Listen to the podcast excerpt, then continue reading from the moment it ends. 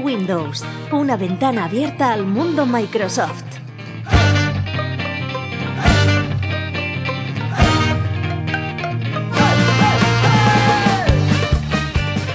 Muy buenas noches, hoy es 22 de mayo de 2014 y estamos en Puro Windows grabando el podcast número 31. Hoy uh, repasaremos todo lo que ha estado pasando estas dos semanas, temas como WhatsApp, novedades en Outlook.com, muchas cositas relacionadas con Xbox y, como no, pues el tema lo dedicaremos a la presentación que hizo Microsoft este pasado martes de la nueva Surface Pro 3. Para ello nos acompañan hoy Jordi Cortijo. Hola, buenas. Cristian Moreno.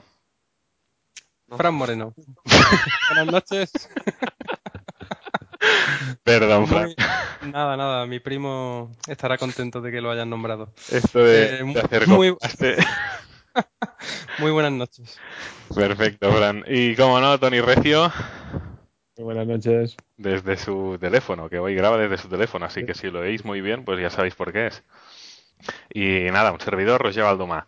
Uh, antes que nada, pues dar la bienvenida, como ya va a ser costumbre, pues a nuestros nuevos seguidores de Twitter y Facebook. Uh, se lo podría pasar a Tony, que no sé si lo podría leer del móvil, pero va, no le haremos esta putada. y se lo pasaremos hoy a Jordi Cortijo, así que venga, saluda, ¿a quién saludamos hoy? Venga, don, pues nuevos seguidores de Twitter, tenemos a Ikero-46, CKO Seattle, Bea Belenda, Josh18, José Riva 2000, Quiero ser Map, JKV Pin, Lumia Fans ES, Dados Dobles, Javicon 1970, Jonzuam, Josep Manuel 1983, Neojal 9000, Lorca Raúl y Fuper. Muy bien, ¿y en Facebook? Es complicado. Sí, sí, algunos nombres que digo, madre mía. Y bueno, en Facebook tenemos dos, dos nuevos que son Bruna Correo y Claudio Morán, nombres más normales. Perfecto, pues bueno, con estos saludos quedan todos saludados y nada, vamos a ver qué nos ha traído esta semana la actualidad. Windows Update.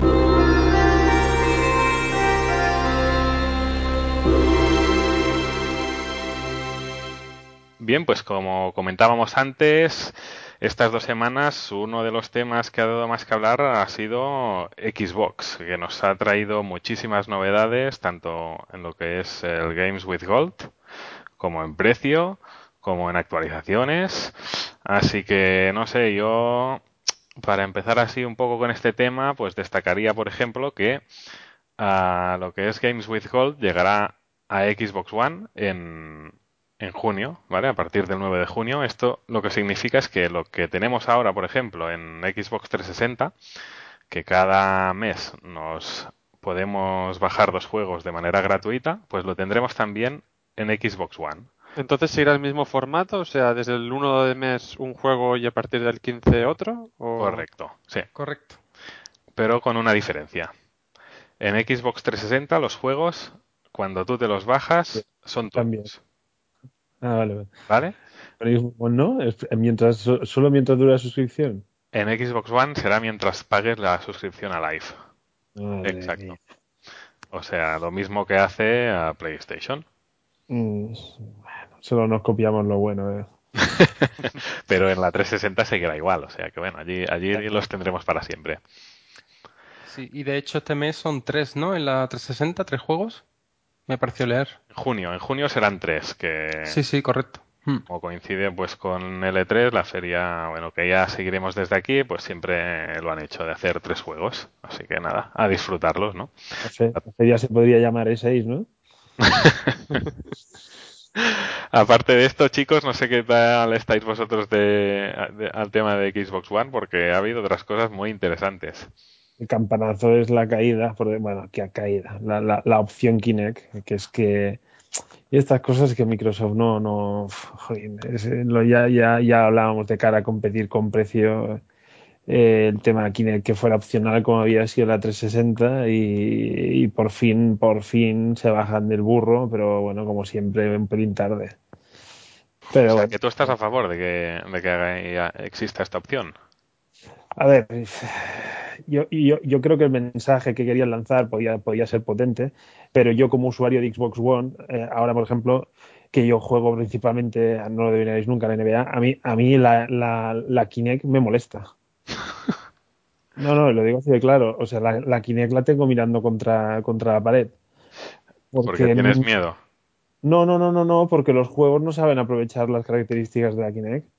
Entonces, eh, el hecho, por ejemplo, que Kinect sepa distinguir eh, entre los usuarios que son y el mando que tiene y tal, pues si está bien programado es una pasada, pero yo mm, estoy jugando con mi hijo a, y de, golpe porrazo, alguno de los dos giramos la cara o, o hacemos en un momento dado nos pierde, el, el, el, mando se va, se va a tomar por saco. Es como si el jugador hubiera desaparecido.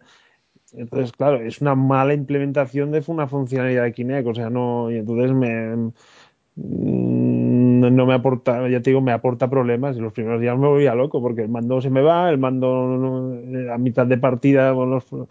y entonces, bueno, o, por ejemplo el juego de baile. El juego de baile está pensado que se cruzan los, bailarines, se cruzan entre ellos. Cuando llevas un mando de la Wii en la mano, perfecto. Eh, y, y, en cambio, cuando estás bailando, pues lo que hace es se cruzan las puntuaciones, igual que se cruzan los, los, bailarines, pues a mitad de la partida, pues las puntuaciones se cruzan. Entonces, uh -huh. los videojuegos no están sacando, la primera hornada no está sabiendo sacar potencial a, a, a, Kinect. Y entonces no tiene sentido que me obligues a comprar la Kinect cuando todavía todo ese potencial no. Convénceme, saca productos que, que realmente saquen provecho de la Kinect y estén pensados para Kinect, y entonces yo me compraré la Kinect. Eh, y es que esa es la realidad. La... Kinect Pero es un gran yo- producto, ¿eh? Yo soy no sé, un pro Kinect, ¿eh? Pero a mí lo que no me acaba de gustar el movimiento este es de que, o sea, hasta ahora nos habían dicho que Xbox One y Kinect eran como una unidad, ¿no? O sea, Xbox, no te puedes imaginar Xbox One sin una Sí. Kinect, ¿no? Funcionamiento, lo- los juegos futuros que van a salir, etcétera. Pero ahora, o sea, ya lo han rebajado pues a, a nada, que es un accesorio más, como en la como la- 360. Y eso es un movimiento de que Xbox One podía haber lo que podía haber sido, ¿no? Desde, des- bueno, ya, ya, hubo- ya tuvo las esos recortes, ¿no? El año pasado, ¿no? Cuando se cuando hicieron la, la ese mini presentación que iba a ser la revolución y que luego la gente, no sé, por Twitter, comentarios, en blogs, etcétera, pues al final se tiraron, se echaron para atrás y hicieron un, un copy paste de la Play 4.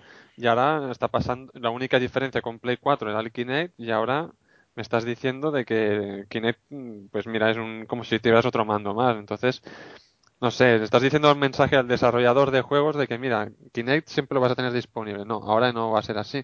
Ahora puede ser de que tú mejor estás pensando en hacer un juego exclusivo para Kinect y que y que la que ya habrá gente que a lo mejor ya no tendrá Kinect. O sea, ya te estás reduciendo el, Claro, yo es el, el problema target. principal que veo. Claro, es como cuando salió la Xbox, la 360, que era el disco duro era opcional, ¿no? Y luego ya empezaron a meter triquiñuelas, que es la memoria, no sé qué. No sé, un- para mí es un movimiento, bueno, supongo que responde al mercado, pero no, no me acaba de gustar. A mí tampoco. Yo, bueno, lo puse ya en Twitter de aquella manera hace, creo que fue ayer o anteayer que se cumplió un año de la presentación y, y, claro, lo que se presentó a lo que ha sido, para mí, la verdad, una, es una gran decepción porque era un, un proyecto muy ambicioso. Era, yo veía ahí realmente un sabor a nueva generación y, cada vez más, y ya con esto de Kinect ha quedado como, eh, bueno, es una Xbox mm, 360 con mejores gráficos y, y poco más. O sea, yo no veo cuál es la revolución ni la nueva generación en este caso. Eh, toda la, como ha comentado Jordi, eh, todas las ideas de la compartición de juegos, de toda esta nueva manera de, de gestionarte los juegos y de tal, todo lo echaron para atrás y, y ahora la Kinect y bueno, no sé, ha quedado al final, pues bueno, la PlayStation 4, pero con la caja de la 360, de la Xbox One y, y- o sea, no, no veo un valor añadido realmente ahora. Y, y- y hay gente que recientemente me ha preguntado, oye, ¿qué me compro? ¿Me compro la One o la 360? Digo, cómprate la 360, porque es que no va a haber ninguna diferencia. Y de hecho vas a tener un montón de juegos ahora muy baratos y vas a disfrutarla más que la One. Eh, eh, es lo único que puedo decir. Bueno, a ver, yo de todo lo que habéis dicho, a ver, empezaré por Tony. Ah, claro, yo mi experiencia es bastante diferente a la que he comentado Tony. Yo en casa juego solo, solo tengo un mando y claro, no he podido probar esto que comenta Tony, ¿no? De que identifica qué mando tiene cada jugador y si te cruzas y eso, pues por ejemplo en las pantallas partidas te cambia la pantalla de lado de en la televisión o lo que comentaba pues en, en, juegos de baile y otros juegos, ¿no? Entonces, claro, yo lo que he vivido es jugando yo solo.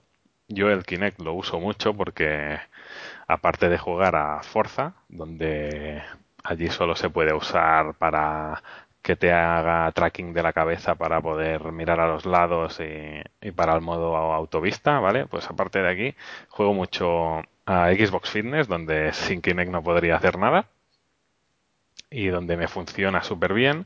Y luego también a Kinect Rivals, un juego que en este sí que he jugado a dos jugadores a uno enganchado al otro, por ejemplo, en el juego de motos y donde siempre me ha reconocido súper bien.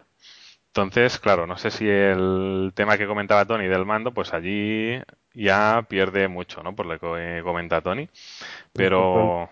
el problema no es del producto, el producto es brutal es brutal la calidad de imagen, la capacidad de que tiene reconocimiento. El problema es que están sacando una, una, primera jornada de juegos que no les sacan ningún provecho a ese potencial. Es de, lo que me estoy quejando. Y, es más, y en muchas ocasiones, en vez de sacarle provecho, lo que están es, es, es, eh, dando una mala experiencia de usuario, porque, porque no están pensando en... en, ah, la fuerza.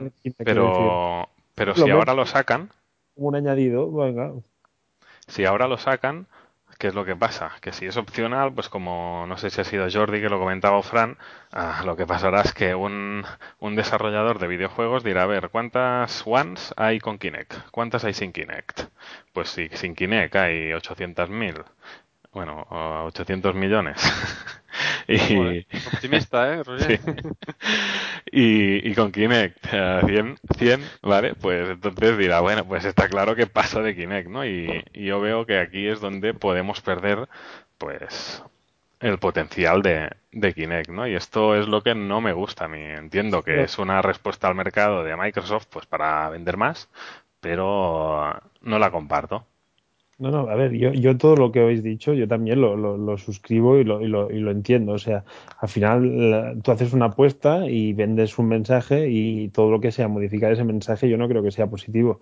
Lo que pasa que la realidad es que ya era muy natural. Yo cuando iba a una tienda de videojuegos, yo veía las cajas verdes y las cajas lilas. Y habían juegos para Kinect y habían juegos que no eran para Kinect. Y entonces, eh, es, es, como decir, como el, la Xbox Glass, como complemento de los videojuegos, como que no me obligan a tener una tablet, entonces nadie va a hacer cosas para, para Xbox Glass. Eh, los desarrolladores van a hacer cosas para, para, para, para, estos periféricos, para estas historias, cuando realmente los usuarios, usuarios las hagamos servir. Entonces, hay muchos juegos que son multiplataforma, que están para, para Play para, y para Xbox, y bueno, pues realmente las desarrolladoras, pues no, lo que quieren es que funcione en todos lados igual y no, no me vengas con historias. Entonces te ponen alguna tontería con Kinect para decir que ponen Kinect, pero realmente no están pensando en Kinect cuando hacen ese juego. Entonces, a mí, pues eh, que salgan juegos pensados para Kinect y que realmente haya, haya sitios donde tenga sentido y otros no, pues tampoco me parece mal. Ya te digo, y el símil de la Xbox Glass, o sea, la Xbox Glass triunfará en el momento que es eso, que los usuarios empecemos a hacer servir esta segunda pantalla. Y, y Kinect pasa al final lo mismo, tiene un montón de tracking y estadísticas de lo que hacemos. Si ven que, si ven que el uso de Kinect en los videojuegos eh, sube, pues es que, que no, no, no, nos preocupemos por eso. Pero si realmente se ve que el uso se limita a juegos casual, a juegos, eh, pues eso, de baile o de deportes o no sé qué, pues no tiene sentido porque el jugador, el jugador que vaya a NBA o al Titanfall, pues le da igual Kinect. Pero no nos olvidemos, no nos olvidemos también de que Kinect ya no es lo que tú comentas, ¿no? Que eso era en Xbox 360 donde sí, Kinect pues era para hacer eh, videoconferencia, para jugar al Just Dance y para jugar al de deportes, ¿no? Ahora Kinect, pues tenemos el tema del control de voz, tenemos el tema también de con cosas súper útiles, ¿no? Como el eh, Xbox grabar eso, ¿no? Que te graba eh, en vídeo pues lo que acabas de hacer, por ejemplo. Tenemos el tema de Twitch para compartir uh, pues juego en tiempo real y, y, que al mismo tiempo te ves tú, así que no es solo algo sí, pero dime algo de todo esto que con la 360 no se pudiera hacer. Mm, técnicamente, no digo que, que, que sea que, esté implementado. Digo, dime algo que la antigua Kinect no de todo esto con la antigua Kinect, si quisieran hacerlo podrían hacerlo. Eso no lo sé, pero hombre, yo entiendo que por potencia de, por potencia no podrían, ¿no? Entiendo. Bueno, son comandos de voz, eh, son grabación de vídeo, o sea, lo que me estás diciendo son ganas de meterlo, no, no, el tema de acoplar y todo eso, eh, que por comandos de voz, bueno, o sea, por comandos de voz está claro que sí, pero que no se podría hacer la acción porque la consola no tendría potencia, entiendo. El que por, eh, el grabar un vídeo, sí. El, no, el tema de acoplar, por ejemplo. Bueno, a lo mejor visualmente por el tema del... Pero bueno, es que esto es meterle, no creo que sea tanto de potencia, ¿eh? pero bueno, eh, no quedaría tan bonito, pero funcionalmente pondría grabando un iconito y luego lo verías luego. O sea, no lo verías la pantalla partida, vale, sí, pero, pero ya es un tema menor de experiencia de usuario, creo yo. La funcionalidad la podrías implementar si quisieras. Es que ya te digo, la nueva Kinect lo que da es mucha más precisión y es mucha más calidad, pero en esencia es el mismo producto, ¿eh? Bueno, pues con todo eso, comentar que esta Xbox Kinect saldrá el 9 de junio, el día en que Microsoft hace la conferencia en el E3 de Los Ángeles. Saldrá a un precio de 399 dólares o 399 euros. ¿Vale? Y aparte de esto, también para terminar con Xbox, pues en junio habrá una actualización donde por fin podremos conectar discos duros externos a nuestra Xbox One. Eso sí, tendrá que ser USB 3.0. Habrá nuevas características para el Smart Glass y también pues se mostrarán en los usuarios su nombre real. Si, me permite, Roger, para un inciso pequeñito no de Xbox, eh, yo para mí la jugada arriesgada hubiera sido eh, de Microsoft, hubiera sido de meter a este precio, pero con Kinect. O sea, decir que hay una rebaja en la consola, aunque perdieran un poquitín más de dinero. ¿Sabes? no sé, pero yo oí que, que Kinect les costaba más que la consola. Bueno, pero 100 dólares a lo mejor les interesa, ¿sabes? Por el, por el bien de, del futuro de la consola, yo creo que a lo mejor les... No sé, digo yo, ¿eh? Es que una, una, lo que hemos dicho, una Xbox One sin Kinect es una 360 vitaminada. No tiene sentido. Bueno, bueno. bueno, y después de este rapapolvo, si os parece, nos ponemos a, otro a otro tema peliagudo. nos comentaba antes fuera de, antena, Tony, si, si íbamos a hablar de WhatsApp. Tony, así que empieza tú con la noticia de, WhatsApp. No, a ver, es que son esas noticias que realmente te, te impactan, ¿no? O sea, que, que, por ejemplo, tengo una compañía de trabajo que, se le rompió la pantalla igual que a mí y, al final optó por cambiarse el 920 y, y, está esperando porque dice, si ahora me lo reinstalo todo, me quedo sin WhatsApp y siguiendo con la pantalla rota. Eh, es, es bastante heavy que un usuario, alguien que vaya a la tienda eh, se compre un móvil nuevo, un smartphone y no se pueda poner una aplicación como WhatsApp. Eh, y alguien o, en la tienda no se lo han explicado y si se lo han explicado será para decirle oiga señora lo ves yo, ya se lo digo nunca se cumple esto de Windows porque mire miro en Windows no tiene WhatsApp no si encima de la tienda me lo, me lo veo si está enterado me lo veo venir pero claro eh, son de esas decisiones bastante controvertidas. aclarar simplemente el, que bueno que la aplicación la ha retirado WhatsApp, o sea, la empresa, bueno, Facebook, por decirlo de alguna manera. Eh, no es una decisión de Microsoft eh, y que viene relacionada con, un, con lo. Claro, es que dicen las notificaciones en Windows Phone 8.0 Update, Update 3 están dando problemas. Hay gente que habla de seguridad, hay gente que habla de simplemente eh, no se están entregando cuando toca las cosas, o sea, que, van con delays o se entregan, etc. Pero claro, a mí lo que más me sorprende es que me dicen, esto en realidad no es un problema, que todo el mundo hablaba de, la versión 8.1 y de Windows Phone. Y, no, lo han circunscrito a Windows Phone 8.0, Update 3, y entonces dice, bueno, y los que no estén en Update 3, los que no estén en este escenario, ¿por qué no se la pueden descargar? Porque yo estoy con 8.1, he hecho la, búsqueda del lector y no, y no aparece. Entonces es algo que, bueno, sí que ha habido mucho, mucho, mm, ha sido muy, no sé, el mensaje ha sido como muy raro, ni unos ni otros hablaban, ahora ya por fin eh, Microsoft ya se ha pronunciado y que están trabajando en ello para volver a la Store en, el menor tiempo posible. También es algo que ya había pasado en Windows Phone antes, es algo que ha pasado creo en iOS antes y tampoco ha pasado nada, pero son movimientos como muy raros, o sea, son, no sé, yo no, lo acabo de entender, la verdad.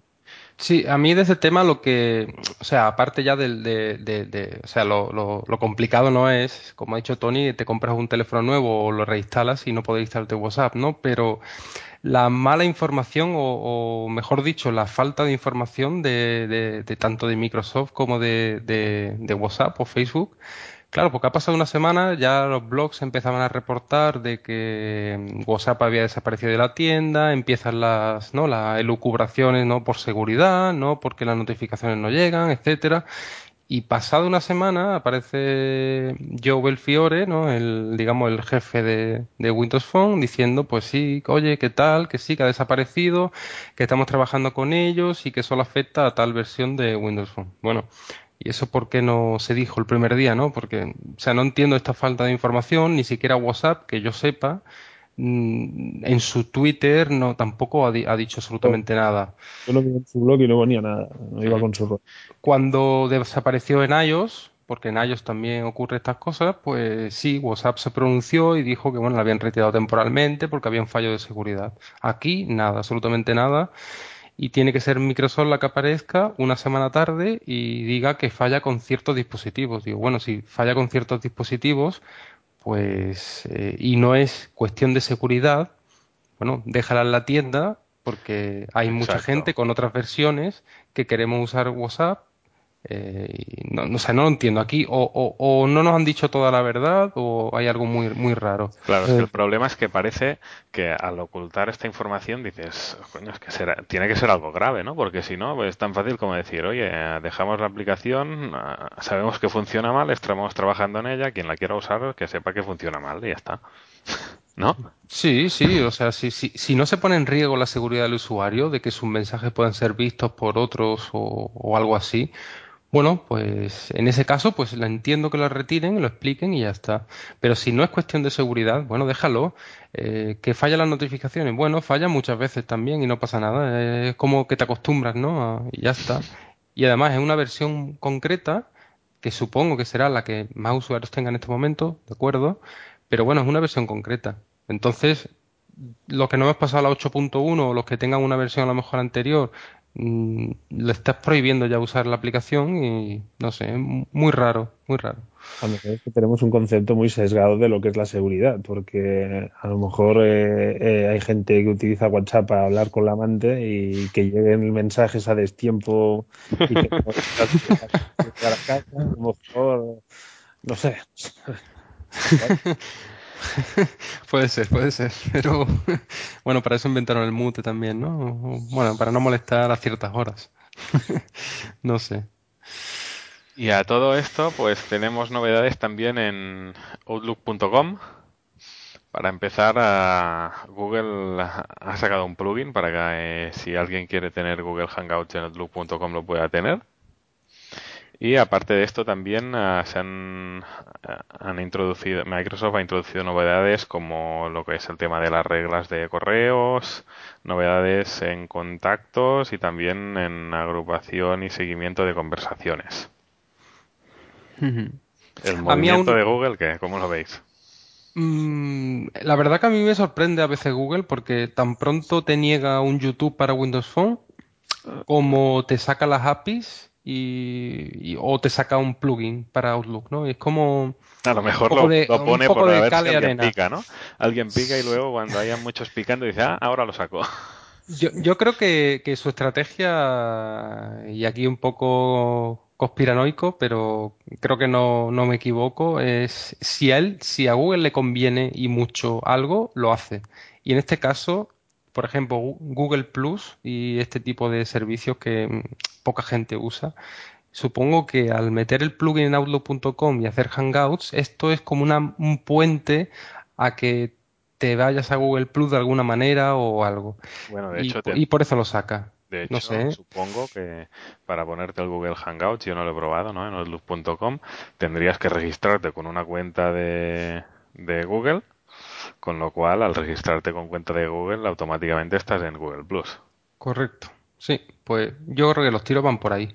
Bueno, esto ha sido mi- siempre mi gran drama. Yo me quise ya firmarte de Google, me quise salir ya del todo y cada vez que alguien me viene que quiere hacer un hangout, eh, de alguna manera me, me vuelve a meter en el círculo, y nunca mejor dicho, eh, del Google Plus y siempre es borra, elimina y no hace más que llegarme tal, no sé quién te ha añadido a Google Plus. Y digo, yo no estoy en Google Plus y, y es un círculo vicioso. Lo que pasa que yo no, no le veis un poco una respuesta a, porque es o una contrarrespuesta eh, a- al Skype, al Skype, mm, Skype al- multi, al Skype gratuito en grupo, de conversaciones en grupo, ¿no?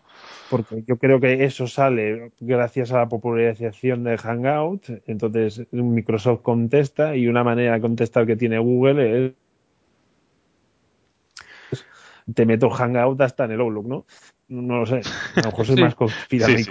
Sí, Sí, sí, tiene, tiene todo el sentido, la verdad. Bueno, pues yo creo que también es importante ver de que desde el keolu.com, ¿no? Desde que, desde que empezó ha pegado un salto enorme y, y cada vez se está convirtiendo, no sé, es que es- le, le están mejorando muchísimo día a día. Están, están siguiendo los pasos de, igual que en Azure, ¿no? Que cada mes te van sacando nu- nu- nuevas funcionalidades y en Outlook.com parece que va, va por el mismo camino. Porque el, el cliente, digamos, web de Outlook.com es el mismo que el cliente Outlook de Office 365 o no? No, No. no. No tiene nada que ver. No, nada que ver, no, pero no, no, no. No. no. y a ver, en cuanto a características, digamos que no. Es más completo todavía el, el- el profesional, por decirlo, el de pago, vaya. Vale, vale, vale. Bueno, Ibai, para terminar con actualidad, ah, teníamos dos cositas para comentar.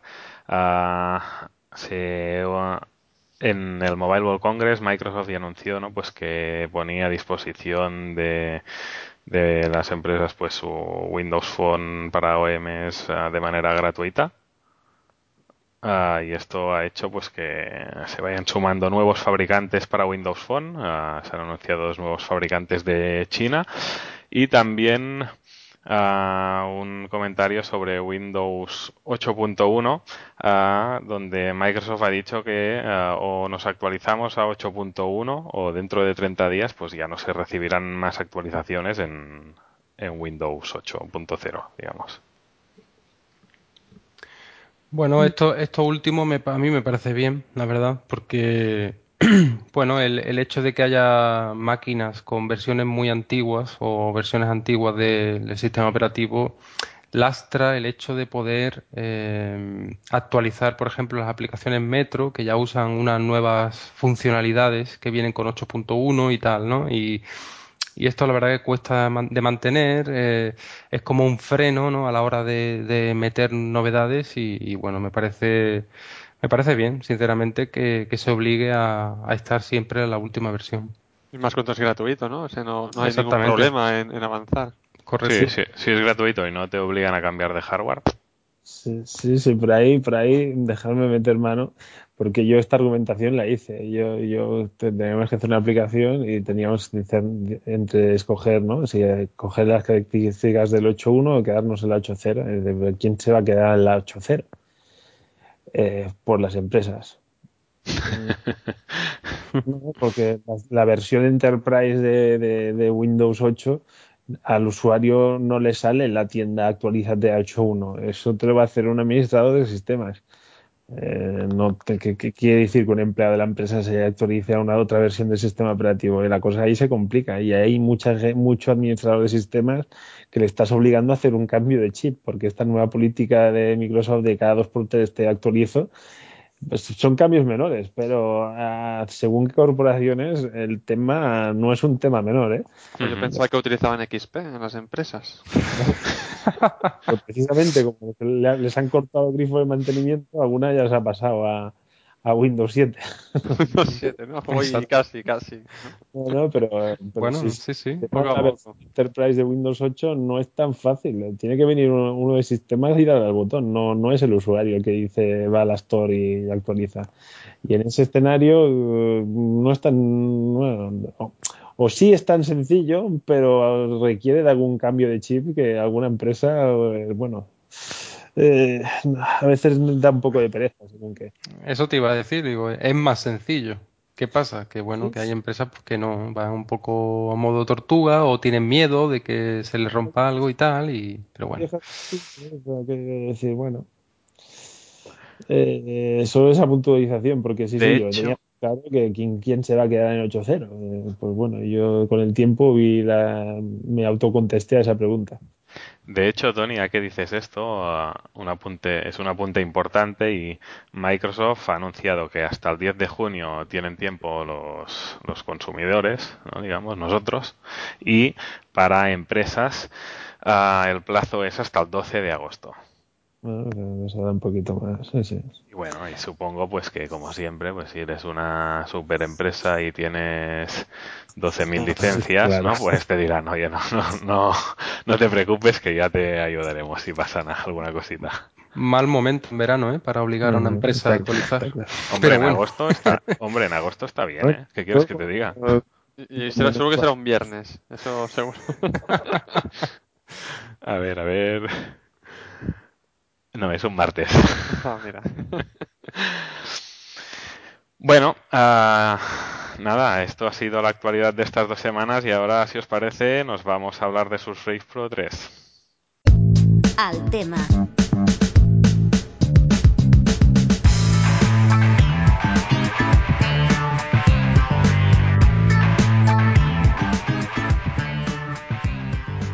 Bien, pues como comentábamos, el pasado martes 20 de mayo Microsoft presentaba en Nueva York a la nueva Surface Pro 3.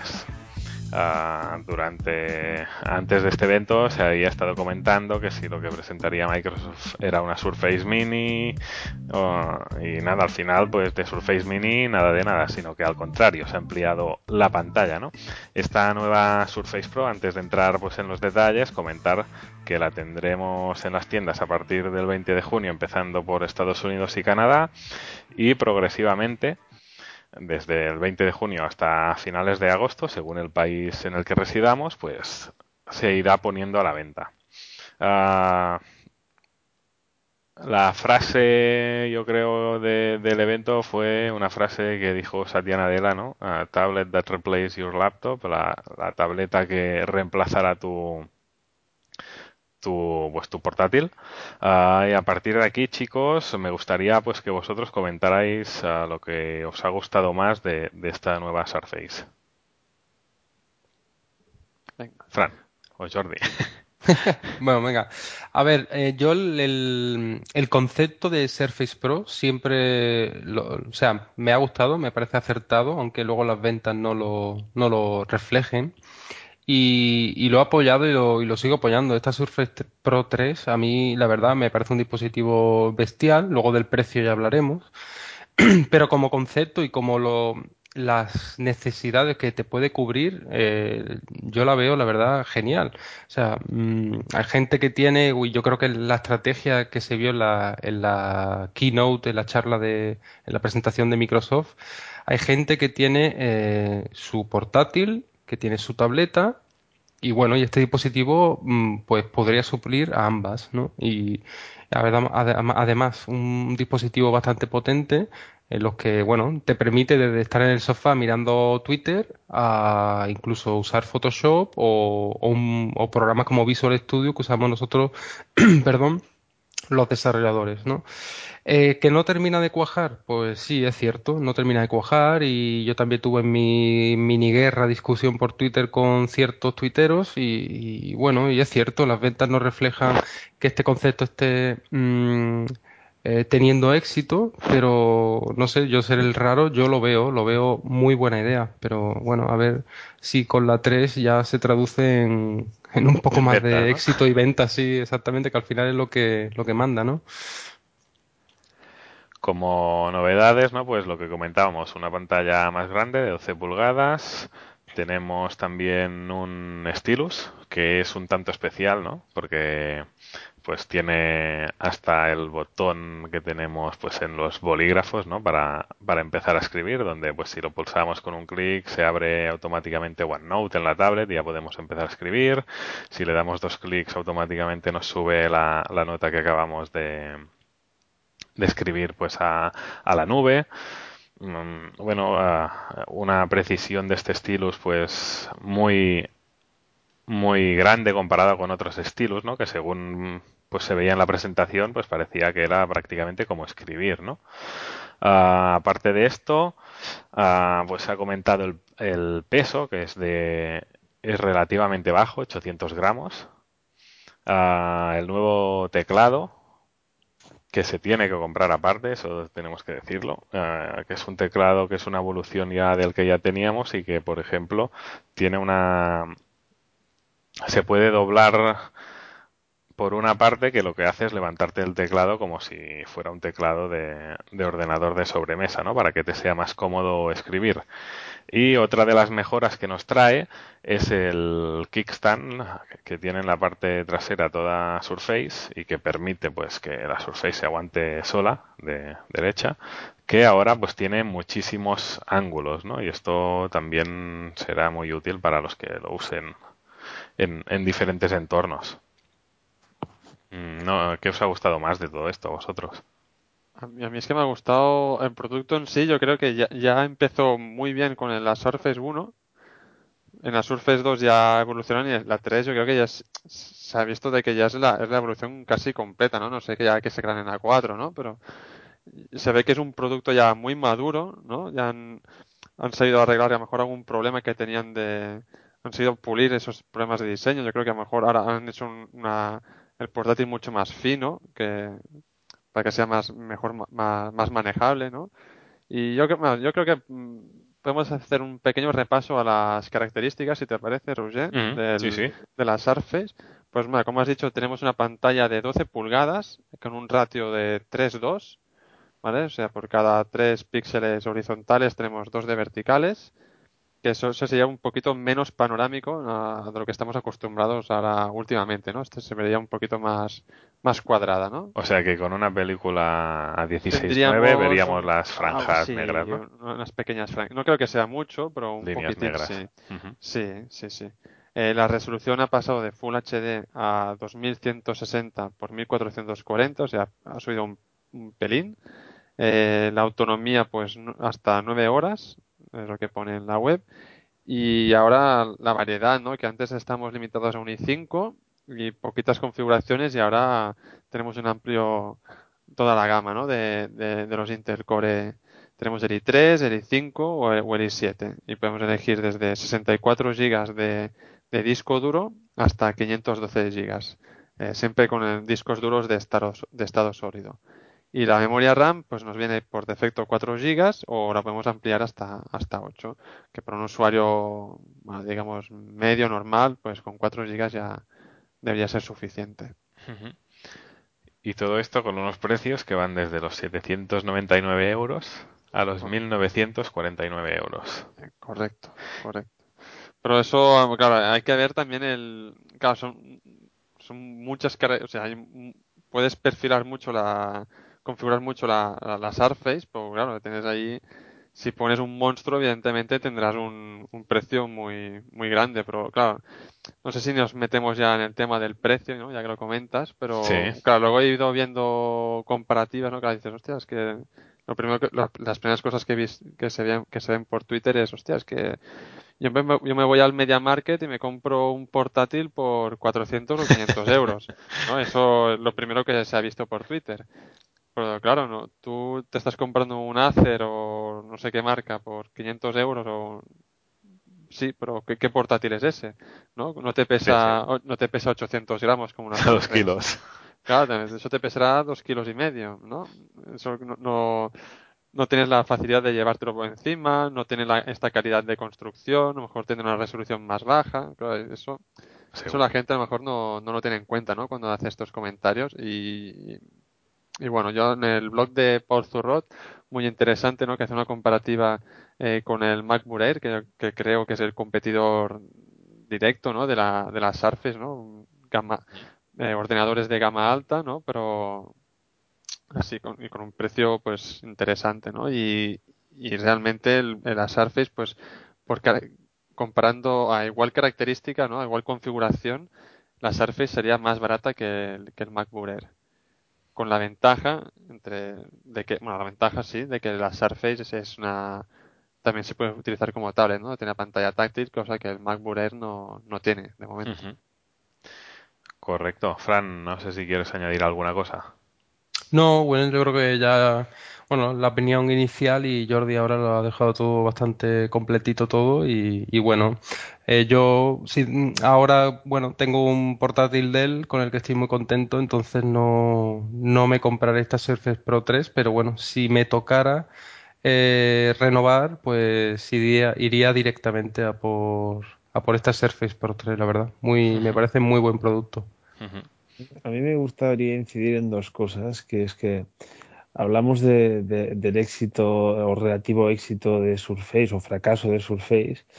Y a mí de lo que más me ha gustado es un poco la frase que decía de resumen Roger al principio, que por fin, y, y quiero ver anuncios, porque primero eh, quiero ver anuncios por la tele, porque el primer spot que he visto por YouTube no, no, no iba en esa línea y no me gusta, que, que lancen ese mensaje de forma clara. Es decir, señores, esto es un portátil de narices que se, se convierte en una tablet si tú quieres.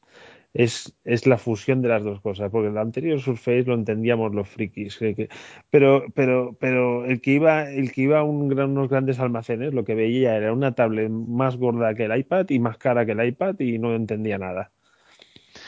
Aunque aquí me gustaría puntualizar una cosa, Tony. Uh -huh. Mira, que precisamente nos la comentaba por Twitter a Marcus Kasamanchev, de, que es de que trabaja en Softonic, M Casa, Kasan M, ¿vale? Y que lo decía, decía lo siguiente, la nueva Surface Pro no puede sustituir un portátil sin un teclado, que te cuesta 130 dólares extra. Uh -huh. Correcto, vale. Pero es que yo es que iba a ir al segundo punto. Vamos a, a ver. ver. No, no, el segundo punto va relacionado con esto, pero eh, a ver, estoy de acuerdo, depende del uso que tú le des. Eh, es, como un poco el debate de, si que hemos tenido con Xbox One y Kinect. Eh, si eh, yo entiendo, y en Kinect 3 no estoy seguro si hay Kinect 3, perdón, en Surface 3 no estoy seguro si solo tengo una opción de teclado, pero es que en las otras Surface tenía varias opciones de teclado. Entonces tiene sentido que, no, que venga sin teclado porque al final yo escogeré el teclado que se adapte más a mis necesidades. ¿Vale? Entonces, está claro que a la hora de hacer una comparativa, por ejemplo, con un MacBook Air, pues es el precio del teclado se tiene que incluir a la comparativa, si no la comparativa no sería justa. Uh -huh. ¿vale? Pero sí, entonces yo estoy de acuerdo que nunca va a ser un sustituto de, del portátil si no viene con un teclado. Eso, eso ese, ese, comentario lo secundo. Pero es que el gran problema, el gran problema yo, por ejemplo, como usuario que soy de Surface, cuando Surface no ha sabido, no ha sabido eh, eh, sustituir a, un portátil, curiosamente en el sofá. Ya aquí diré, ¿vale? O sea, en el sofá, cuando, cuando la utilizas como tablet es perfecto y es, superior a un portátil. Pero hay momentos en que tú estás en el sofá y estás retocando un programa de que has hecho porque te han pedido que hagas un, ha habido un pequeño error y ya se estás corrigiendo y quieres, ¿vale? O tienes que trabajar con el Word para hacer un, un correo, lo que sea. Ahí donde la Surface, la Surface que yo tengo, el teclado que es, que es magnético y no, no da esa seguridad. Entonces, yo he visto un detalle de diseño de la nueva Surface que, que, que hace que eso, que el teclado se sube un poco y es como mm. para escribir mejor. Yo no sé si en la línea de solventar la comodidad de escritura o que realmente te dé la sensación de solidez que te da un portátil. Tú un portátil lo coges por el teclado, lo levantas y la pantalla va contigo. ¿Vale? Y, y eso a la hora de trabajar en, en un sofá, por decirlo de alguna manera, Eh, Es, y- es, muy- es importante. es importantísimo. Es, importantísimo. Entonces, la Surface eh, en, en una silla, en un sofá, en un momento dado, en ese sentido, la experiencia de usuario es inferior a la de un portátil. Y entonces, s- y- y están trabajando en la inclinación esa que tienen detrás, que ahora sea, va muy en la línea esa, pero no sé si la- hasta que no la tengan en las manos, no sé si la experiencia eh, en ese territorio va a estar solventada, que es, para mí, es el único punto donde, donde Surface sale perdiendo en la comparativa. ¿Vale? Sale ganando en otros, ¿eh? Porque cuando yo voy a una reunión y tengo, saco el, o sea, el OneNote en la Surface es una maravilla con el lápiz, o sea, es una maravilla. Y cuando es eso, cuando estoy en modo tablet, en el sofá, pues es que no, no- la experiencia que tengo es muy superior a lo portátil. Pero hay momentos, es que estando en el sofá necesito trabajar. Y ahí el teclado de, el teclado de Surface, mm, y yo pienso en, en convertibles de, de Lenovo y todos estos, que en un momento dado sacas la tablet y, y- y la metes dentro del teclado y ahí sí que pues es- tengo claro que es un portátil al cual le puedo sacar la pantalla y se convierte en una tablet. Y entonces, eh, por eso insistir tanto en el mensaje. Si, si, si realmente ves ese tecladito que no sabes si es una funda, si es un... eh, pues se, genera esa, confusión, ¿no?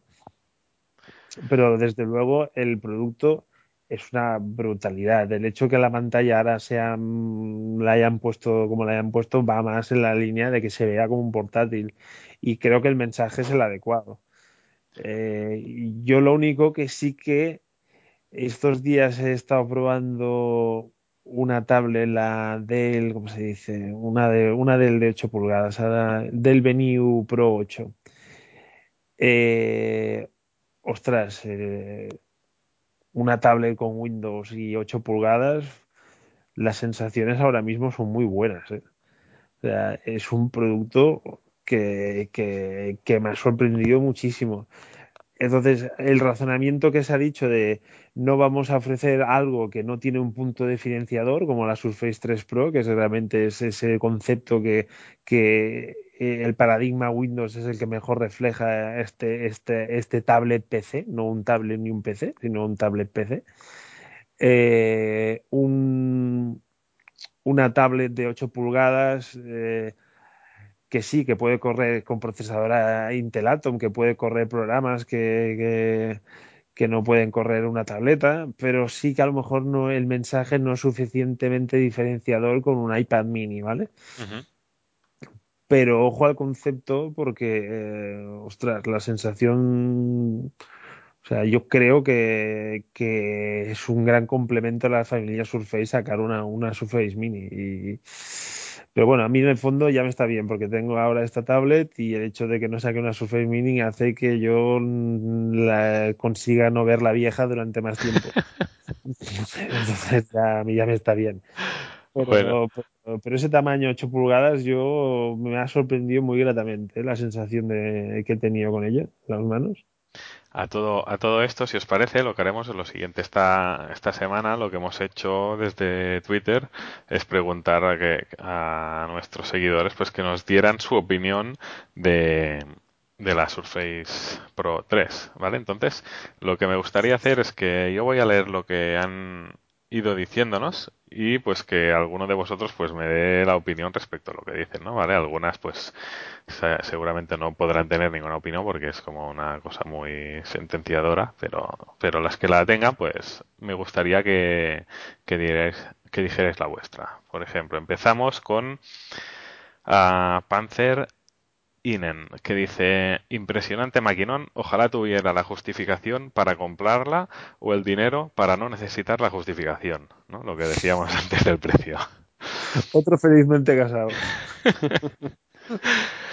Luego teníamos a Raúl Aguilar, que en Twitter es HWK37, que dice, nos dejó primero nos dejó dos opiniones, ¿vale? La primera era, mi opinión, esta misma tarde cuando llego cuando llegue a casa en casa empieza una batalla para convencer a mi mujer lo mucho que la necesitamos.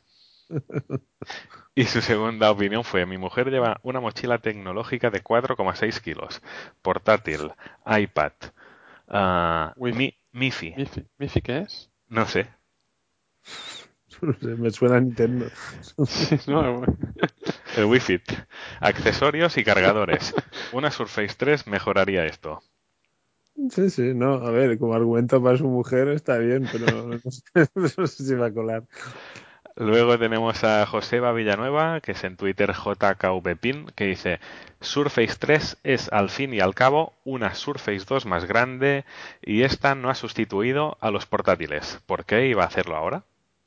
Hombre, yo creo que aquí, contestando a este, lo- un poco lo que hemos dicho, no sé, es una pantalla más grande, o sea, por, fin puede sustituir a un, a un portátil, ¿no? Que a lo mejor el otro era demasiado pequeño, la pantalla, y, y que han mejorado mucho la experiencia. El trackpad, el- el- que- claro, eh, ahora tenemos una, una la, la- el teclado este, que tiene, ahora tiene más, al ser más ancho, pues han metido un trackpad más grande, más, me parece que también han cambiado el tipo de superficie que es más Sí. cómodo y de que el enganche con el, con el, con la Surface pues hace de que no tenga mucha más estabilidad, una sensación de cuando lo pones encima de, de las piernas, ¿no? O apoyado, pues es, es mucho más cómodo. Yo creo que han, han pulido la han pulido la experiencia, ¿no? Lo han, lo han, lo han ido refinando y, y es que tampoco en lo que es en hardware interno tampoco no ha habido evolución.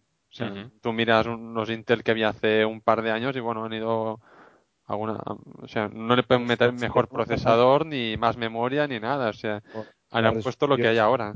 Pero la resolución sí que le han dado un- una caña, sí. ¿eh? sí, Sí, así le han subido un pequeño upgrade, sí, sí. Y luego Joseba Villanueva también decía, como su segunda opinión, decía, Surface 3 es la mejor versión de un producto que no se vende.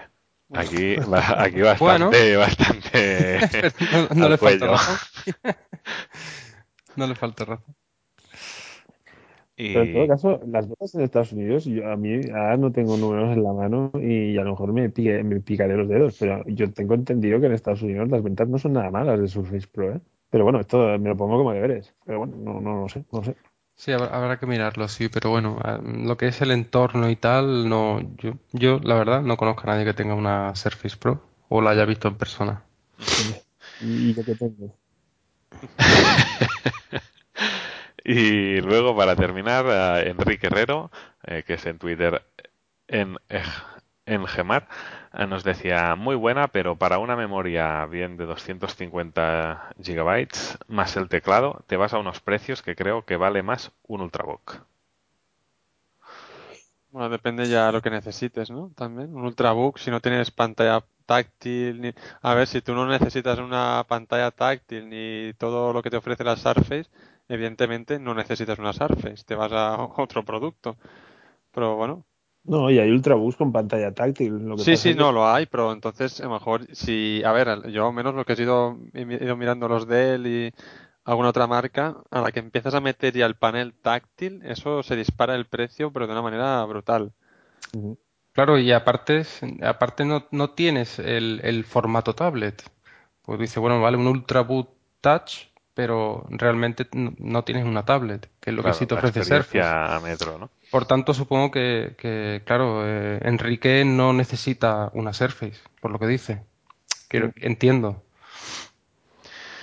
Bueno, pues muy bien, ya hemos repasado todo lo que nos ha ofrecido esta presentación de Surface Pro 3 eh, y para finalizar me gustaría que alguno de vosotros me comentara pues cómo, cómo visteis a las, diría que es la, la segunda keynote de un producto Microsoft con Satya Nadella de por medio, ¿cómo, cómo lo visteis?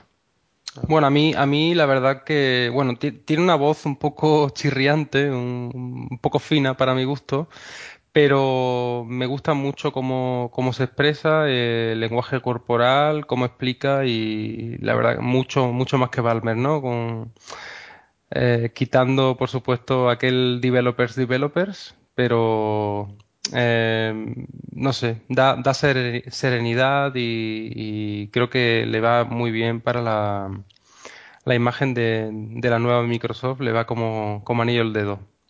Me gusta el punto pedagógico que tiene cuando habla, ¿no? ¿No, da esa sensación de que, de que, Sí, de Sí, que sí, una- se entiende, no sé, no. Se le entiende muy relajado, muy... Sí, sí. eh, Sí, que Sí, no es sí. nada agresivo, ¿no? Que es como Mm. calma, ¿no? Transmite como calma, que, como es paz. que No, pero es, es lo que decía de mensaje, o sea, tiene un mensaje y te queda claro y te- lo hace de una forma muy pedagógica, es como muy, ostras, la- aquí lo importante, lo- los conceptos importantes son estos y, y te los argumenta y, y no sé, y te, te engancha de alguna manera. Yo creo que, que, que, que sí, a mí, a mí, a mí me está gustando el estilo de este hombre, aunque coincido mucho con el comentario de Fran. La voz que tiene, no sé si, si puede tomarse algo antes de, de hacer la charla para... Sí que me Ah. chirría y, y suscribo la palabra chirriar, ¿eh? Yo creo que el concepto sería, tiene voz chirriante. Yo me suscribo a, a lo que he dicho Fran y Tony, o sea, para mí genial el Satya. no, no, yo creo que ha tenido un, un, un comienzo muy, muy bueno en las, en las keynotes, pero para mí el problema no fue él, sino fue, perdón que no, no me sé quién, quién- la persona que, que hizo la presentación. Panos realmente. Panay. Pues este hombre para mí lo hizo, bueno, no, no, no digo que lo, que lo haya hecho mal, pero a mí no me gustó nada. A mí, a mí este hombre... me vendió- me estaba, pon- me estaba poniendo adjetivos muy repitiendo, repitiendo y no sé, no, no, no me, no me acabo de gustar, no sé, no, no sé Sí, cómo a- decirlo. yo estoy de acuerdo con Jordi y, y, a ver, diré que la presentación de la primera Surface, cuando salió el, el hombre este, es Panos Panay, del equipo de Surface, a mí me encantó. Yo creo que hizo una, una presentación mm, brillante. Pero ya en la 2 y en la 3 eh, creo que se está ya como creyendo su propio personaje y, no me está gustando absolutamente nada. Y otro punto que quería hacer es Microsoft está mm, haciendo unas keynotes cada vez más parecidas a las de Apple y para mí no es, eso no es positivo, simplemente pues no porque sea Apple, sino porque, porque no, no, no lo hacen tan bien como Apple. O sea, Apple te vende una, una alfombra eh, a precio de oro y lo hacen bien, que casi la compro yo. Pero lo siento, pero Microsoft no consigue hacer eso y lo intentan hacer, pero no. Ya estos adjetivos de mágico, revolucionario, eh, yo cada vez que alguien de Microsoft lo dice me, me da dolor de cabeza porque, porque no, no, o sea, no, no, a mí por lo menos a mí no me la cuelan. Y, y creo que deberían de tener su, su, su propia personalidad en, la, en las charlas y, y, y no hacer un, ese parecido un poco ya casi ridículo a, a Apple. Es mi, es mi crítica sobre, sobre ese tipo de, Estamos cerrando hoy. Sí. Bueno, no sé. Lo compro bastante, lo compro bastante. Sí, sí. Es que es un problema, ¿no? Que, o sea, te sale el CEO ahí hablando muy bien, genial, y luego el que te está vendiendo el producto como que no me lo está vendiendo bien. Y eso yo es el problema de Surface, porque tienen un producto muy bueno y no lo, no están sabiendo vender. Y tan- tanto la- en, la, en la keynote como en, marketing y propaganda por la calle, que la gente no, no tiene ni idea no- o no llega el mensaje y si llega, llega mal. No, yo, yo, yo estoy esperando ver con la nueva campaña de publicidad que hagan de Surface eh, si realmente es eso. El mensaje es, oye, este, este es el nuevo portátil que se lo viene a comer todo. Ya me, ya me gusta bien. esta- o sea, que incluso lo vendan como portátil. No sé, eh, pero que se entienda el concepto. Las, con la Surface 1 y la Surface 2 no se ha explicado, no se ha entendido y no. O sea, no sé, no, no. Yo, yo- yo a día de hoy, cuando la gente me ve la Surface y es alguien que no, o sea, no, no entienden no, no, que eso es un PC. Es un- y es eso, que el concepto es que es más PC que tablet. Sí, sí. Y- Yo, mm, a, a- lo que dice Tony, o sea, to- totalmente de acuerdo y, y me da, me da que es un error vender, sobre todo la Pro, sin teclado. Quiero decir, debería ser, por supuesto, se lo puedes quitar, ¿no? Y así tienes una tablet, pero creo que el producto debería venderse junto. Aquí estamos un poco como lo de la Kinect también, ¿no? Porque ¿qué, sen- tío. qué sentido tiene una tableta Pro eh, que te cuesta un ojo de la cara sin un teclado? 2.000 pero euros. es es lo que yo he comentado, que hay, hay, hay, por ejemplo, en la, Sur- ahora en mi, en mi Surface le puedo meter, creo que hasta cuatro tipos de teclado. Entonces, claro, si hubieran cuatro tipos de Kinect tendrías el mismo problema. Entonces, está, yo tengo claro que cuando me compres el producto me tengo que comprar un teclado, pero que ya venga incluido, eh, me genera el problema ese. ¿Qué teclado le meto si tengo cuatro opciones para meterle? Pero es que la gente, la gente, como dijiste antes, se va a un centro comercial o a unos grandes almacenes y, y ve esa tableta allí sola que le cuesta mm, no sé cuántos euros, mm, igual que el iPad o más, y dice, pero ¿por qué me voy a comprar esto? ¿Sabe? Falla el mensaje en el que no venga el paquete completo con un teclado. Pero cuando yo la Y veo en centro comercial, la veo puesta con el teclado y la stylus, o sea, me la enseñan así. Vale, pero eso, por ejemplo, la RT y tal. Pero eh, ¿y ¿tú te imaginas, o sea, mm, qué sentido tiene vender una Surface Pro sin teclado? No, yo insisto que no tiene ningún sentido. Otra cosa es que tú a lo mejor tengas, te lo tengas que currar y decir, mira, si hay cuatro tipos de teclado, pues yo hago cuatro packagings de- con, con el, con el, no lo hago por separado, sino que, bueno, hago, que creo packs, igual que haces con la consola, que tienes el pack del Titanfall con no sé qué, bueno, a lo mejor sí que eh, cuadraría más, pero, pero de alguna manera Y Yo si no sin está- packaging, tú que te digan, ¿qué teclado quieres? Hay estos cuatro, ¿no? ya está, cuando lo No, pero, compres. pero- pero esto es, pero esto es lo que hacen. Pero es que esto es No, lo que pero, hacen. pero que venga incluido en el precio, ya está. Claro. Ah, O sea, vale, yo, vale, yo lo, yo lo que digo es que si yo me voy a comprar una Surface Pro, no me tengo que preocupar de, uy, que se me ha olvidado darle al check de- del teclado. No, o sea, el, la Surface Pro 3 viene con teclado. O- mm, sí o sí. O sea, que sí, no lo veo, no le veo sentido que lo separen. Sí, que sí, que sí, que sí. Mm, Por cierto, hemos comentado cuando sale. Sí. Sí, sí, sí. Vale, digo, sí. estaba pensando y bueno, no sé si hemos dicho. Bueno, pues creo que con todo esto hemos debatido mucho y comentado cuáles son pues las novedades y lo que nos puede aportar esta nueva este nuevo laptop, tablet PC de, de Microsoft. Así que nada, ahora vamos a ver cómo sacamos provecho a todas las tiendas online de nuestros dispositivos con Windows. A descargar.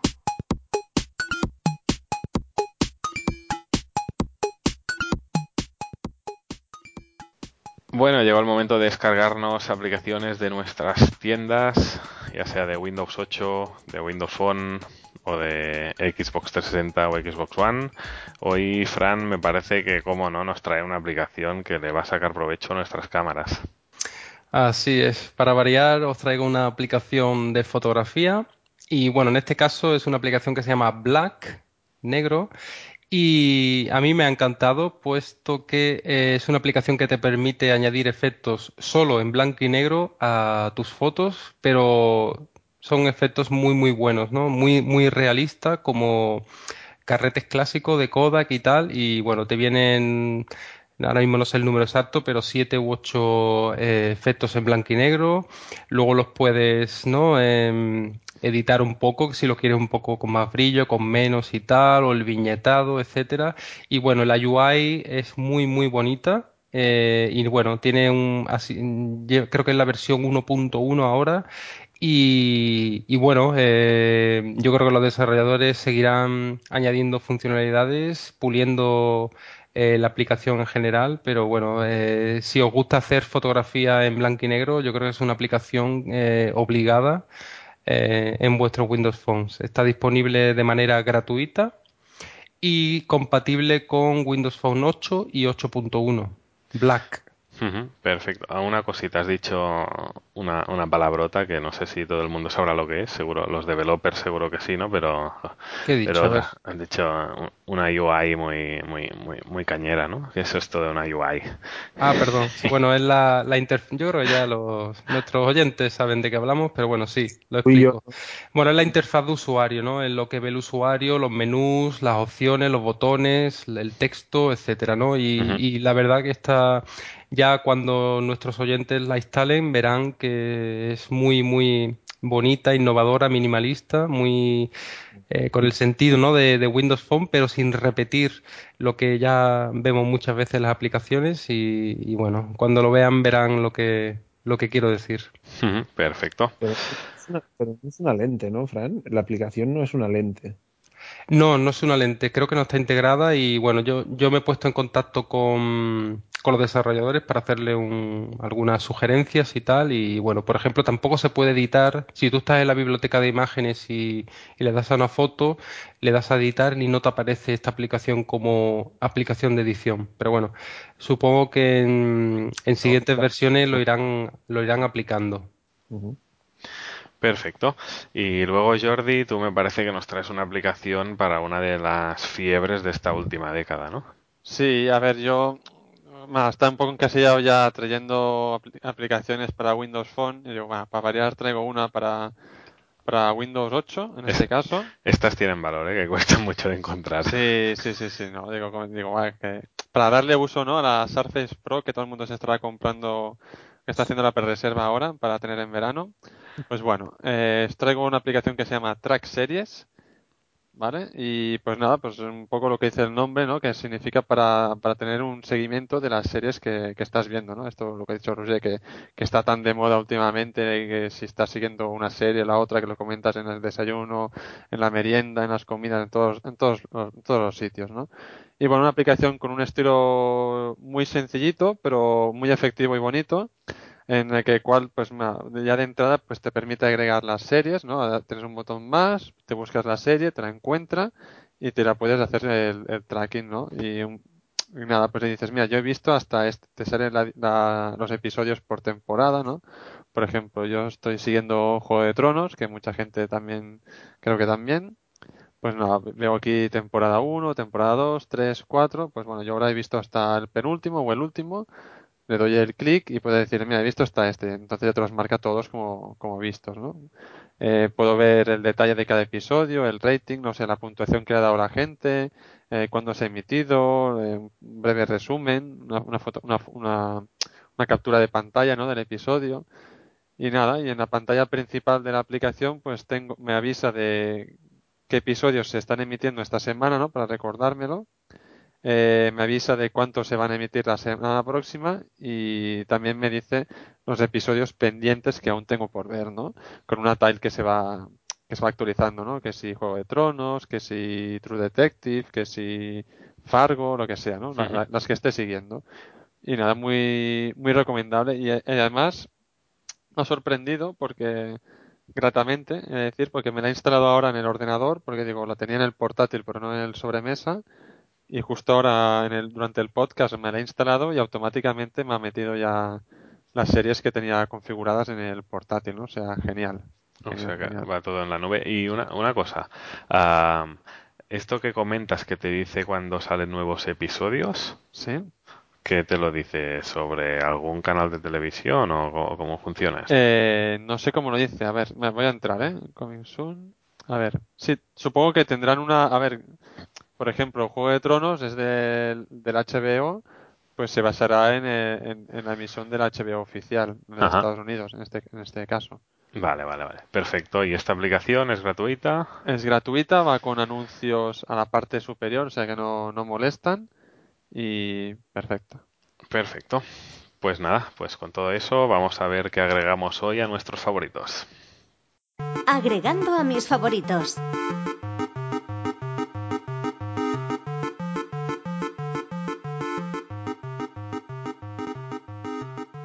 Bueno, Jordi, sigamos contigo, que, esta semana parece que es el que más ha trabajado en puro Windows. Ah, hoy en agregando nuestros favoritos ah, nos traes alguna cosita, ¿verdad? Bueno, a ver, a ver, esta, esta semana, bueno, me lo habéis puesto a huevo, ¿no? se ha presentado la Surface 3, pues yo lo que os voy a traer al agregando mis favoritos es la página oficial de la Surface Pro 3, que, bueno, la, la digo así en voz, pero luego, como siempre, lo tenéis disponible en en el blog, en el Facebook, etcétera. Vale, pues eh, la página es microsoft.com barra surface barra es-es, en el caso que sea español, barra products barra surface pro 3. Surface Pro 3 separado por guiones. Y nada, aquí tenemos un, bueno, una, típica página de estas que son de moda, ¿no? Con, con el scroll vertical, que la vas moviendo y se va como tiene como vida ¿no? La, la, página y ves un poco las características que ya hemos comentado en el podcast de hoy. Con las características técnicas de la Surface, alguna aplicacióncilla que han hecho expresamente, los accesorios, etcétera. Perfecto, pues como ya ha dicho Jordi, todas las uh, URLs, a las aplicaciones, a los favoritos, etcétera, las encontraréis pues en www.purowindows.com y también las podréis ver pues todos nuestros seguidores de Twitter en twitter.com barra purowindows o también en facebook.com barra purowindows. El Rincón de Clippy.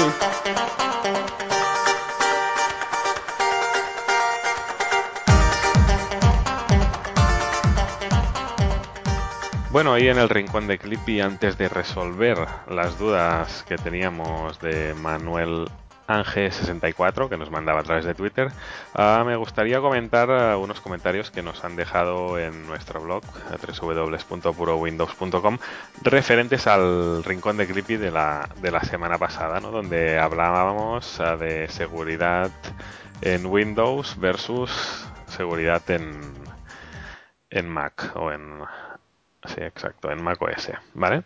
Entonces, uh, nos respondían dos usuarios. Primero nos respondía MGZ, ¿vale? Que nos dice lo siguiente. A los falsos tópicos sobre la seguridad en Mac no debería responder con falsos falsas tópicas respuestas. No es digno de unos cracks como vosotros.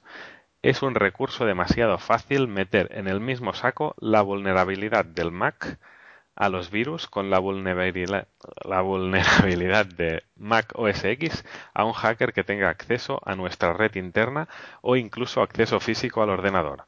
Tan cierto es que Windows 8.1 es básicamente seguro siempre que supongamos un usuario con sentido común como que a día de hoy no existe ningún virus no troyano que haga vulnerables a las versiones más recientes de Mac OS X. Entre otras cosas, no porque sea prescindible un antivirus para Mac, sino porque el antivirus ya viene incluido en OS X desde la versión, desde la versión 10.6.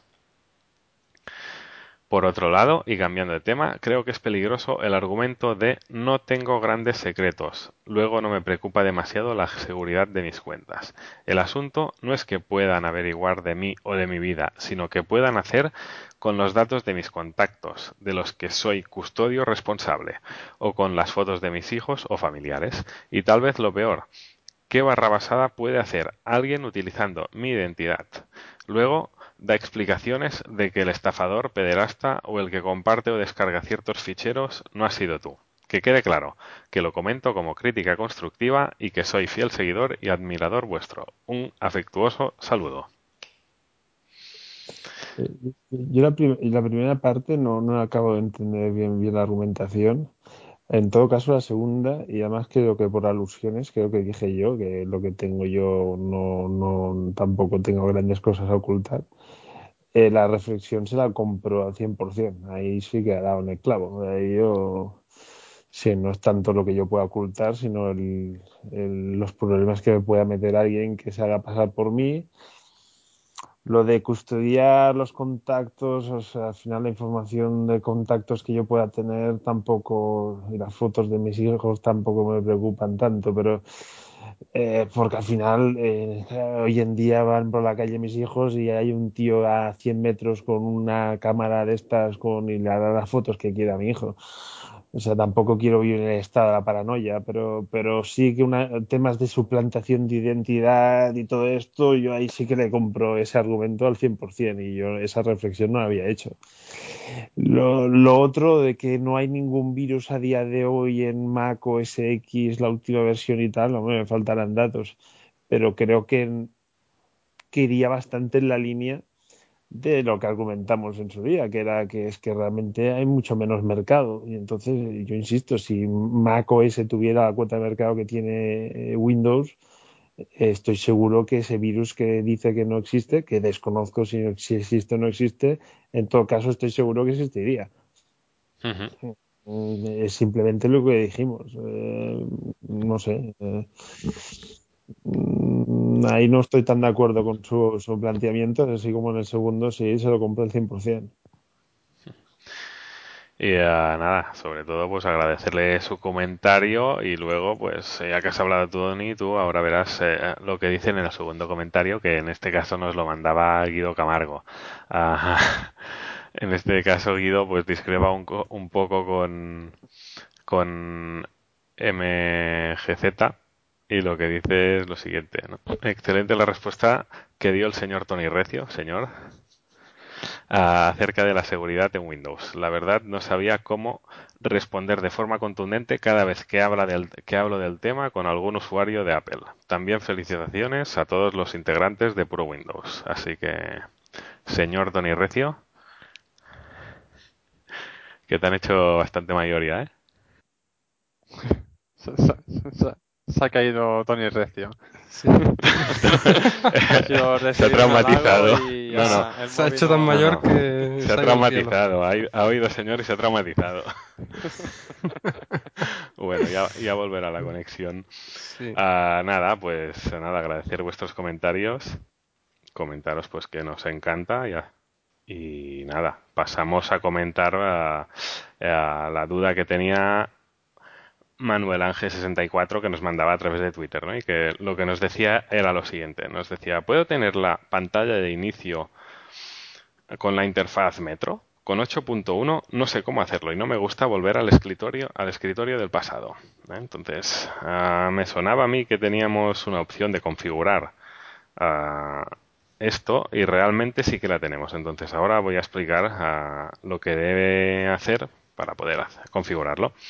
Es tan simple como ah, hacer clic con el botón derecho en la barra de tareas, en la que tenemos en el escritorio. Ah, le hacemos clic con el botón derecho, le damos a propiedades, ¿vale? Y entonces ah, nos vamos a la pestaña de navegación. En esta pestaña, en el grupo de opciones de pantalla de inicio, si desmarcamos la primera, que nos saldrá marcada por defecto, donde dice al iniciar sesión o cerrar todas las aplicaciones de una pantalla, ir al escritorio en lugar de inicio, pues si la desmarcamos, a partir de entonces cuando iniciemos el ordenador nos irá siempre a nuestra interfaz Metro.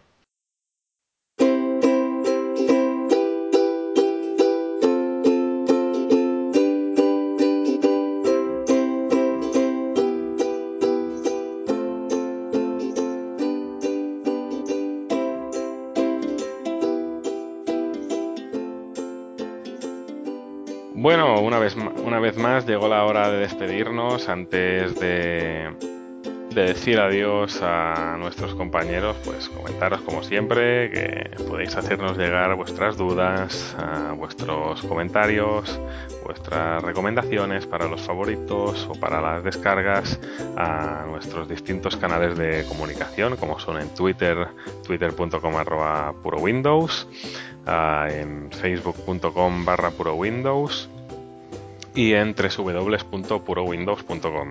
Y ya que digo lo de Facebook, comentar que todas las opiniones que hemos tenido de Surface Pro 3 han venido de Twitter, así que oye, los que tenemos en Facebook, a ver si espabilamos, ¿eh? que le dais mucho al like pero no escribís. Aparte de esto, pues también recordaros que nos encanta recibir comentarios en iBox y en iTunes, ya que nos ayudan a subir en el ranking y nos gusta pues comunicarnos con nuestros oyentes y sobre todo que os suscribáis, ya sea a través de la plataforma de iBox o de iTunes.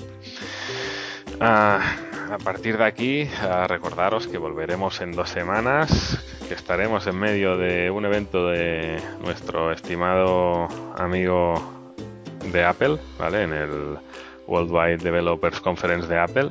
Estaremos también a punto de, de recibir pues la feria de L3, a una semana de, de L3, la feria de videojuegos por excelencia, donde esperamos que Microsoft nos sorprenda con más novedades y mejores de las que ya hemos tenido. Y nada, chicos, como siempre, un placer contar con la presencia aquí de Jordi Cortijo. Bueno, un placer hasta aquí una semana más y hasta la próxima. Ah, también con Fran Moreno. Esta vez sí. Eh, nada, un placer eh, como siempre y nada, hasta la próxima. Buenas noches. Que ya me salía, ahora no me salía ah, Cristian Moreno, sino que me salía Fran Antares. Tú llámame como quieras. y, como no, a Tony Recio desde su móvil. Que no, que no, que ya se ha ido. Ya se ha ido. Tiene sueño y ya lo hemos perdido. Así que nada, un servidor, Roger Maldomás, se despide y hasta dentro de dos semanas.